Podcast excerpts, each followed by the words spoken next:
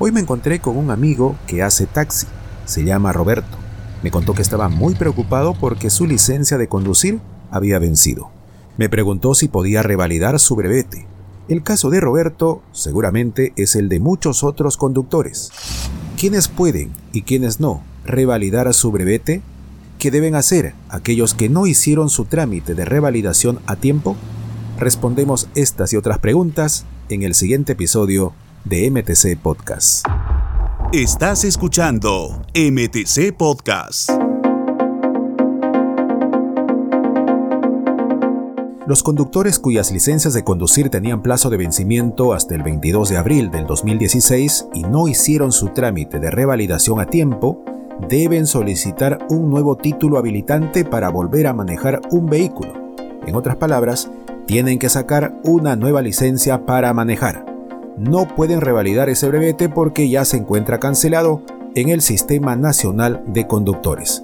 Esta disposición se enmarca en el Decreto Supremo 009-2015-MTC, que estuvo vigente hasta la fecha antes mencionada.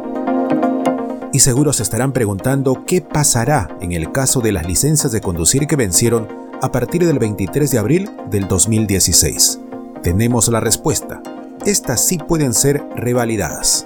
Así lo establece el actual reglamento de licencias de conducir aprobado por Decreto Supremo 007-2016-MTC.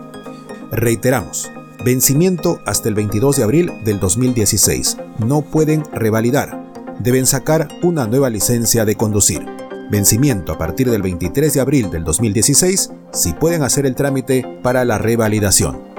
Mucho cuidado, no se dejen engañar por los tramitadores. Estos sujetos les pueden prometer revalidar su licencia de conducir así haya vencido antes del 22 de abril del 2016, pero su único objetivo es aprovechar la circunstancia, aprovechar el momento y sacarle dinero el Ministerio de Transportes y Comunicaciones reitera que estos brevetes vencidos ya se encuentran cancelados en el Sistema Nacional de Conductores.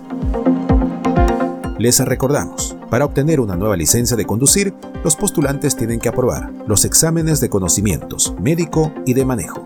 Luego, deberán realizar el trámite para la emisión del título habilitante. En Lima Metropolitana se puede optar por la versión electrónica en lugar de la física. Comparte esta información con tus amigos conductores.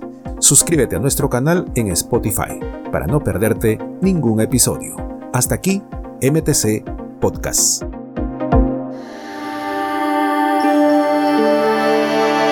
Este es un podcast del Ministerio de Transportes y Comunicaciones.